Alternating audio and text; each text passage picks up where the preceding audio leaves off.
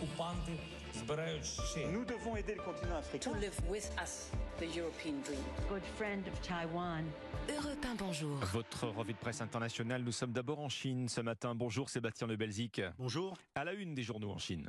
Alors à la une de l'actualité, la Chine qui fait la chasse aux espions. Une loi sur le contre-espionnage vient d'être adoptée et entrera en vigueur le 1er juillet, nous dit l'agence officielle chinoise.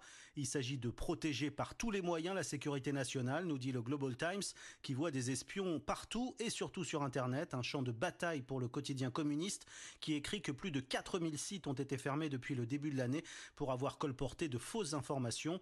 Et le journal précise que les attaques informatiques seront désormais considérées comme des actes d'espionnage et punis de lourdes peines de prison.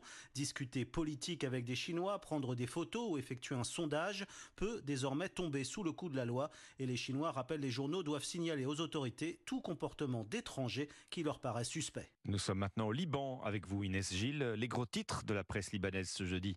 Eh bien, on parle du durcissement de la politique libanaise envers les réfugiés syriens. Les autorités libanaises ont annoncé une série de mesures comprenant les retours volontaires et le rapatriement des détenus de nationalité syrienne. C'est Lorient Le Jour qui en parle. Des annonces similaires avaient eu lieu en 2018 et 2022, mais le Liban avait été critiqué par l'ONU qui craint pour la sécurité des réfugiés de retour en Syrie. Alors, le risque, selon le média Achar Kalaoussat, c'est l'enrôlement dans le conflit syrien, notamment par la conscription forcée. D'après Z-National, dans le contexte de crise financière, le ressentiment à l'égard des réfugiés, considéré comme une pression sur les ressources limitées de l'État, s'accentue. Selon le média, la rhétorique anti-réfugiés, qui fait depuis longtemps partie du langage politique libanais, a atteint un nouveau sommet. Nous sommes enfin au Brésil avec vous, Jean-Claude Gérès. De quoi parlent les journaux brésiliens?